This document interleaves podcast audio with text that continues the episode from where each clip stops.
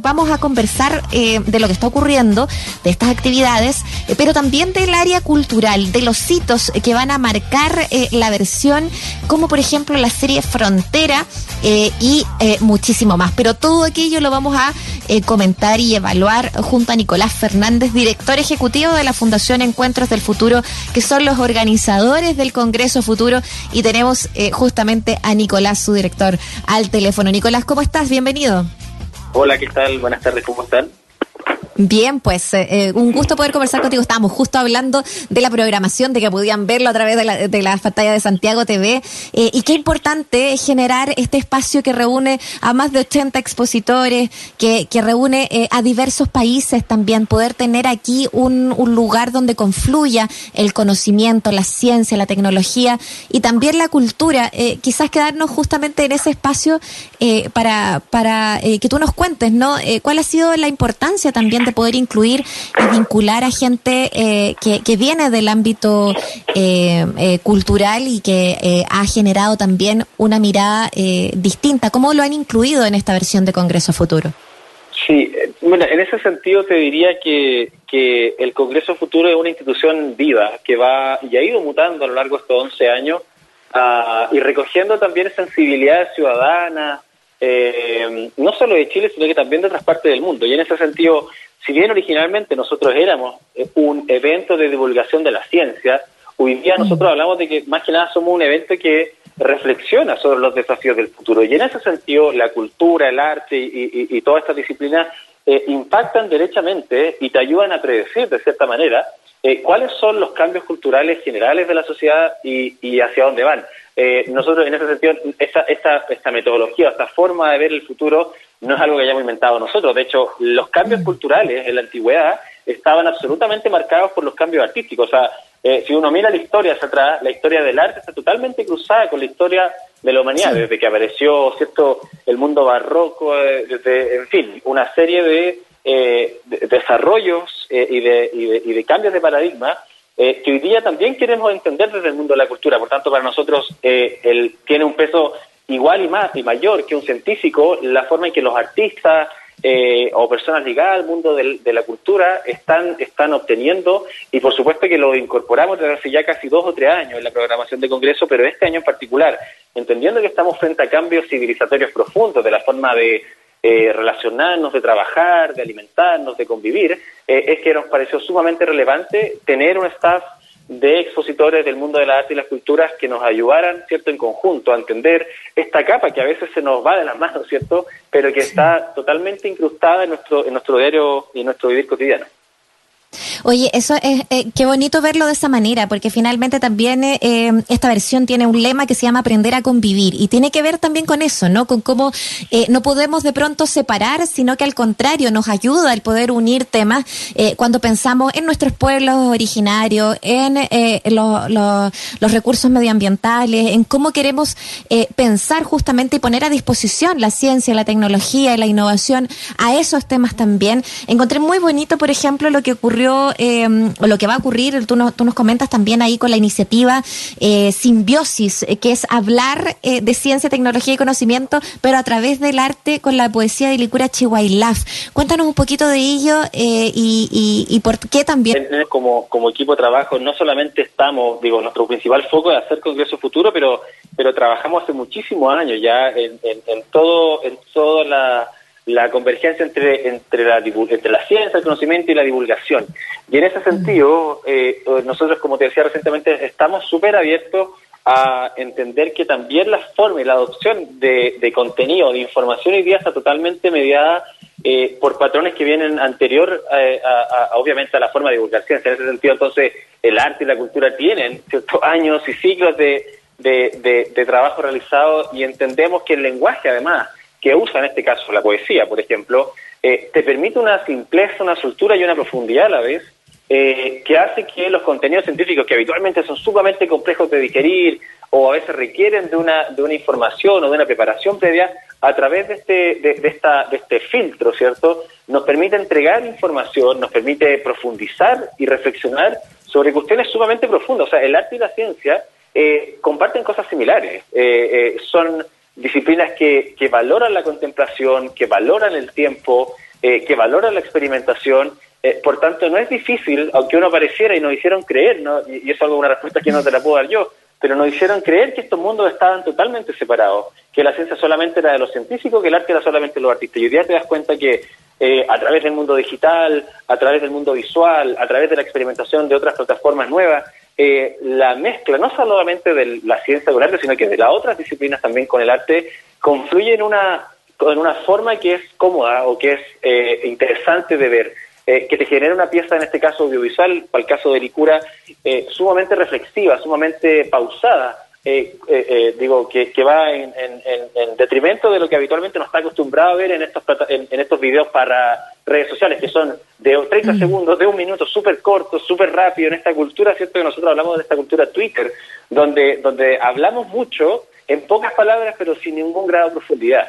y nos pasaba mucho que, que, necesitábamos también tener un espacio que nos permitiese eh, entender que la ciencia también requiere esta contemplación. Entonces, esta mezcla se dio de una manera más bien natural. Encontramos estos poemas de Licura y encontramos una serie de poemas de autores nacionales que, si uno los lee con un, con, un giro de tuerca, automáticamente pudiesen ser escritos de científicos connotados o reflexiones científicas sobre la vida, el arte, la filosofía o la física en este caso. Y uno, particularmente, si lee el eh, poema de Licura sobre qué busca la luz, eh, tú te das cuenta que podría ser un físico, ¿cierto? El que te podría estar diciendo eso. Entonces, nos parece tan bonita la mezcla y tan, y tan, y tan mm. sencilla la forma de, incorporar a ambos mundos que, este proyecto, digo, no solamente tiene poemas y ciencias, sino que también se abrió un espacio durante todo el año para que, eh, por supuesto, nuestro equipo y personas, ciudadanos que tengan interés en probar y en incorporar la, el arte a la ciencia tengan un espacio donde llegar con sus ideas. Entonces, como te digo, durante todo el año vamos a estar recibiendo estas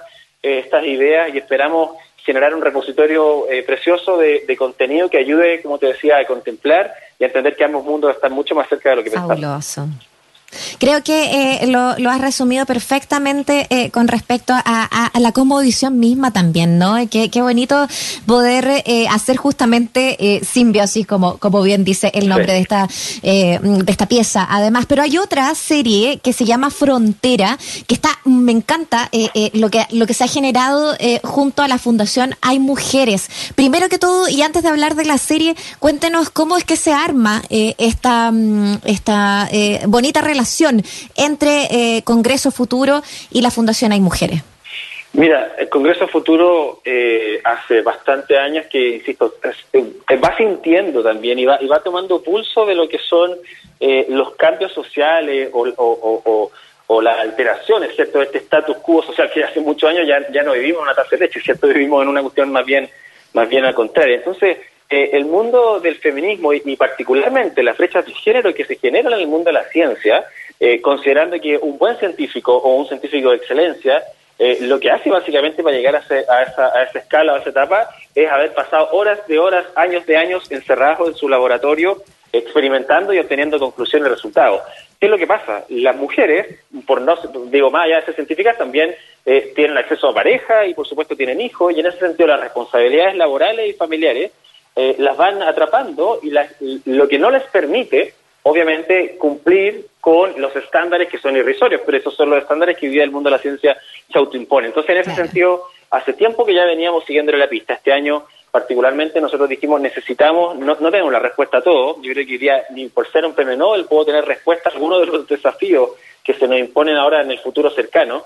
Eh, y en ese sentido dijimos, bueno, ¿quiénes son aquellas personas que ya tienen profesionalmente, de una forma mucho más profunda, eh, incorporada a la perspectiva científica y, que entiendan esos temas, bueno, ahí apareció eh, la Fundación de Mujeres que hoy día no solamente está trabajando con nosotros en el, desarrollo y en la revisión y en la certificación de que los guiones de nuestras series y de todos nuestros productos audiovisuales tengan este sello, sino que también en la conformación y en el armado del Congreso Futuro como, como evento propiamente tal.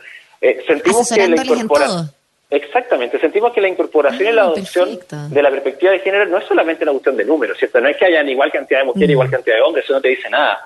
Eh, no, es una cuestión cuantitativa, nosotros sentimos que es una cuestión cualitativa y mucho más profunda que, que debe incorporarse en la psiquis ciudadana, en este inconsciente colectivo, que tiene que pasar a ser parte de, la, de, lo, que, de, lo que Garretón hablaba como instituciones informales. ¿cierto? Aquellas decisiones o, o, ideas eh, o reglas sociales que no están hoy día en una constitución, sino que son parte de, las dinámicas y prácticas que como, que como cultura y sociedad chilena tenemos. Entonces, si no somos capaces de interiorizarnos con estas nuevas metodologías dinámicas y formas de ver la vida, no vamos a aprender a convivir. Por tanto, nosotros dijimos, bueno, una forma es interiorizar, ver hasta qué punto este enfoque de género se inmiscuye o, rompe ciertos conceptos, paradigmas y patrones. Y si te das cuenta, lo que tenemos hoy día es uno de los mejores programas que hemos tenido en los últimos años de, Congreso Futuro. Entonces, en ese sentido... Pero tienes razón, porque no son solamente, y disculpa la interrupción, eh, eh, no solamente es un tema de números y que haya muchas mujeres participando en los distintos paneles, sino que tiene que ver con la mirada de la presentación, incluso lo comunicacional, ¿no? Cómo presentan las temáticas, cómo se deciden los lineamientos temáticos, cómo se presentan las invitadas e invitados. Eh, tiene que ver con, con el todo, incluido la palabra, por ejemplo. Sí, así es. bueno, ¿para qué vamos a hablar de que obviamente el lenguaje construye realidades y nosotros hoy día entendemos el lenguaje no solo del escrito, hoy día hay un lenguaje visual, hay un lenguaje audiovisual, hay, hay, distintos tipos de capas que, que aunque no seamos personas entrenadas, lo vemos. Hoy día el mundo digital nos enfrenta y nos expone al mundo del diseño gráfico, al mundo, a, los distintos, a las distintas capas del arte en ese sentido. Eh, por tanto, también entendemos que el Congreso Futuro no es solamente un espacio donde tú vas a escuchar una charla, sino que también es un espacio que desarrolla una campaña que tiene un enfoque sumamente profundo y complejo que, que, tratamos, ¿cierto?, de, de, transferir a la ciudadanía de una forma sencilla a través de ustedes, de los medios también, eh, pero también es una, es, una, es una plataforma donde el ecosistema científico local y latinoamericano también pone su foco porque entiende que eh, obviamente que hay un desarrollo profundo y que tenemos la suerte y la fortuna de trabajar en un espacio donde efectivamente se valora la ciencia y el aporte que, que ésta tiene. Entonces, nos sentimos nosotros con una responsabilidad súper grande de incorporar estas perspectivas, pero también incorporarlas a todas estas capas que, de profundidad que tiene hoy día la vida cotidiana o, o el poder realizar eventos de divulgación, ya sea este desierto, sea de lo que sea. Entonces, en ese sentido, como te digo, nos sentimos nosotros, digo, más que sumamente afortunados de, tener este espacio. Y Congreso Futuro lo que hace año a año es, tomarse más espacio. Digo, hoy día esta, jornada tenemos una semana eh, con un día especial para, para las brechas de género y mujeres, eh, pero también el año pasado tuvimos un día especial para el cambio climático junto a la Unión Europea y nuestros amigos de, del FIS, en fin, todos los años también vamos incorporando, insisto, perspectivas y sensibilidades y Congreso Futuro no es solamente un evento, sino que es una actividad y es un espacio a través de nuestra fundación que durante todo el año realiza actividades y trabaja de la mano de la comunidad efectivamente para lograr algún día, esperamos, una sociedad informada que sea protagonista de los cambios y las tomas de decisiones que hoy día profundamente nos atañen. Claro, uno lo puede tomar como, de hecho, el Congreso Futuro es como el inicio de ciclo o el cierre de un ciclo, pero claro, como está a comienzo de año, es como el inicio de un ciclo de actividades y trabajo que se va a completar luego con el próximo Congreso, pero finalmente tiene que ver con eh, mantenerse, mantenerse al día y mantenerse a pie de lo que sucede también en torno a, políticas públicas, a, a políticas eh, sociales también eh, que vayan introduciendo también estos temas. Estamos conversando con Nicolás Nicolás Fernández, director ejecutivo de la Fundación Encuentros del Futuro, organizadores del Congreso Futuro, eh, y es donde se va a presentar esta serie que se llama Frontera y lo eh, atribuíamos también a ese trabajo que, que, hacen con la Fundación Hay Mujeres porque efectivamente se hace eh, esta serie em, y que, van a estrenar también, ¿no? Acá. Cuéntanos un poquito de esto. Sí, el, mira, lo de la serie tiene que ver con, con una obsesión y con una ansiedad que nos generó eh, dos fenómenos particulares. Uno, que en el marco de la discusión de la Convención Constitucional eh, no ha, habido hoy día, a juicio de nosotros, la incorporación de metodologías y eh, desarrollo, descubrimientos que han sido clave para entender hacia dónde va la sociedad hoy día. Por ejemplo, nosotros entendemos que eh, los últimos avances de la sociología, de la geociencia y otros hablan nosotros somos una sociedad frágil y entendernos como una sociedad frágil, ¿cierto? Una, una sociedad que es vulnerable, que hoy día la, pandemia lo dejó a la vista, eh, nos hace entender también que la forma en que, por ejemplo, los estados hacen cargo de las dificultades de una sociedad de esta manera son totalmente distintas. La aproximación a eh, una, una forma de eh, ayuda hacia una sociedad de este tipo es totalmente distinto que entenderla como que simplemente hoy día recibimos bonos por emergencia. países mucho más avanzados en este tema como Estados Unidos, Canadá, tienen incorporadas en sus legislaciones este tipo de terminologías que no solamente son terminologías negativas, al contrario, el hecho de vernos frágiles eh, nos permite entender que necesitamos de un tipo de salud especial, eh, que no tenemos la respuesta a todo, que somos personas que seguramente no vamos a vivir todas hasta los 80 años, como lo proponen mm. los sistemas de vida de, de, AFP y otros sistemas de privados de salud. Por tanto, entender esta perspectiva y entender que hoy día la fragilidad y la vulnerabilidad son cuestiones básicas y que están y son indisolubles al ser humano, eh, nos, eh, hacen perdernos y nos hacen mal entender eh, una realidad que podría ser totalmente distinta. Esther Duflo, ayer en el inicio de las conversaciones de Congreso Futuro, esta premio Nobel Mujer, eh, de las más jóvenes que recibió el galardón, nos decía eh, que la desigualdad en ese sentido está causando, y eso ya lo sabemos, estragos en todas partes del mundo, y que la manera de comprender y de que los estados apoyen, subsidien y trabajen de la mano para superar esto tiene que ver con entender de que la vulnerabilidad es algo que no es una condición, sino que todos somos vulnerables. Eh, y cambiar ese paradigma entonces de que los estados debieran entregar eh, apoyo ello a todos, más allá de quien lo necesite o focalizado, por supuesto, en quien lo pueda necesitar, te cambia automáticamente el paradigma de cuál es el rol también de lo mismo. Entonces, por ejemplo, esta es una temática que nosotros hoy día no hemos visto en ninguna parte de la Constitución. No hemos visto tampoco una discusión integral sobre la inteligencia artificial, no hemos visto una discusión sobre cuáles son las nuevas adicciones hoy día, que ya no son solamente las de las drogas del alcohol, sino que estamos viendo tasas aceleradísimas en Asia, particularmente también en Chile y en Perú, de suicidios de jóvenes y niñas eh, y niños que, producto del mundo digital, de los videojuegos y otros, están lamentablemente tomando esas decisiones. Entonces, ¿quién se está haciendo cargo de esto? Si no es la Constitución, eh, ¿qué política? Entonces, nos pasaba mucho que todas estas discusiones, nosotros no son de futuro, sino que son de presente, eh, no tenían espacio, entonces dijimos, bueno, hagamos una serie de televisión con el impacto que esto pueda tener, que tenga una perspectiva científica, pero que incorpore no solamente esta ciencia dura que te habla de cuántos millones de dólares sale construir un cohete y llegar a Marte, sino que eh, cómo esta de estos temas concretos y, sociales finalmente, que son eh, del día a día.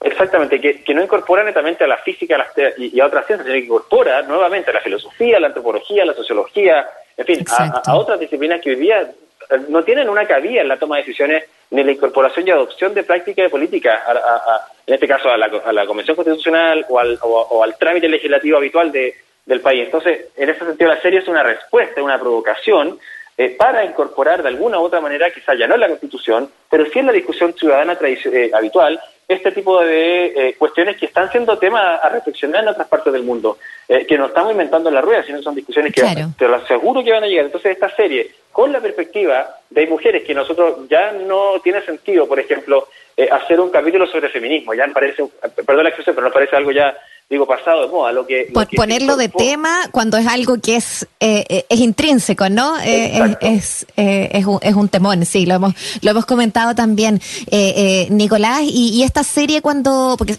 aprovechar también los últimos minutos de esta, de esta conversación, eh, eh, ¿cómo vamos a poder verla? Eh, ¿Va a quedar arriba? ¿Va a quedar a través de la página de Congreso Futuro? ¿Se estrena y después se vuelve a dar en otra plataforma? ¿Cómo poder acceder también a ella? Mira, la, la serie hoy día está en un proceso de, de ajuste, ¿cierto? Estamos pronto a estrenarla. El estreno oficial, oficial eh, lo vamos a anunciar eh, a través de nuestras plataformas digitales, pero probablemente quede ya más para entrado el año, marzo, abril de este año. Eh, es una ah, serie compleja, ¿cierto? Que, que tiene una, una profundidad en ciertas temáticas que, que, obviamente a nosotros también nos preocupa que no sean tales y del todo duras porque, porque queremos que esta sea una serie que impacte a la ciudadanía. Y ahí tenemos un, un trabajo muy bonito, efectivamente, con las fundaciones mujeres eh, pero también con eh, nuestros socios de transmisión, eh, que, es la, que la gente de CNN Chile, que son las pantallas a través del cual esta serie va a poder ser transmitida, pero también obviamente va a quedar a disposición de manera gratuita en todas nuestras plataformas, como es la lógica de Congreso Futuro y todos sus productos. Entonces, estamos súper contentos y ansiosos de que, de que de cerrar ya y afinar los últimos detalles, y ya estamos preparando, si bien no hemos estrenado la primera, ya estamos preparando eh, lo que va a ser la segunda temporada, porque de verdad creemos importante e interesante que hoy día en la televisión no solamente tengamos contenido cultural eh, sobre los territorios, los lugares, sino que también eh, aquel contenido que te ayude a reflexionar y profundizar sobre, insisto, discusiones que nos parecen sumamente relevantes que a nivel ciudadano logremos tener. Mm. Entonces, esperamos de verdad que genere el impacto deseado y estamos, como digo, muy contentos de, que, de, que esto se pueda haber logrado llevar adelante y hoy día a través de nuestras plataformas, redes sociales, eh, quien esté interesado puede ver un pequeño extracto y, el primer, y parte del primer capítulo, que efectivamente es de fragilidad y que cuenta con eh, Marcelo Alonso, de actor sumamente reconocido a nivel nacional, eh, que fue protagonista y la dinámica de la serie es que cada capítulo tenga también un protagonista que nos ayude también a conectar con un público, digo, cada vez más disperso, cada vez más interesado en diversas cosas, pero que a través de estos guiños eh, esperamos, insisto, poder conectar y poder entregar un mensaje que nos parece del todo necesario. Oye, está totalmente eh, entretenida. Yo, qué, ganas de verla. Pensé que a lo mejor iba a poder estar un poquito antes, pero ya cuando eh, cuando esté lo vamos a estar también comentando. De seguro va a ser una gran instancia también eh, y un gran apoyo, ¿no? Desde el audiovisual. Hay una gran cantidad de charlas de, de gente que está participando, invitados e invitadas eh, de gran nivel. Les invitamos a ver y vivir el Congreso Futuro a través también de las pantallas de Santiago TV en el 50.1 de la televisión digital y obviamente a través de todas las redes de Congreso Futuro. Nicolás Fernández, director ejecutivo de la Fundación Encuentros del Futuro, muchas gracias por compartir y conversar con nosotros en Escena Viva también. No, muchas gracias a usted y un, abrazo grande a todo el equipo de Santiago TV eh, y agradecido a nosotros por la transmisión y la difusión de estos contenidos. Así que nos vemos y cualquier cosa que necesiten estamos acá para, para conversar. Muchas gracias. Chao. Dale, estoy muy bien.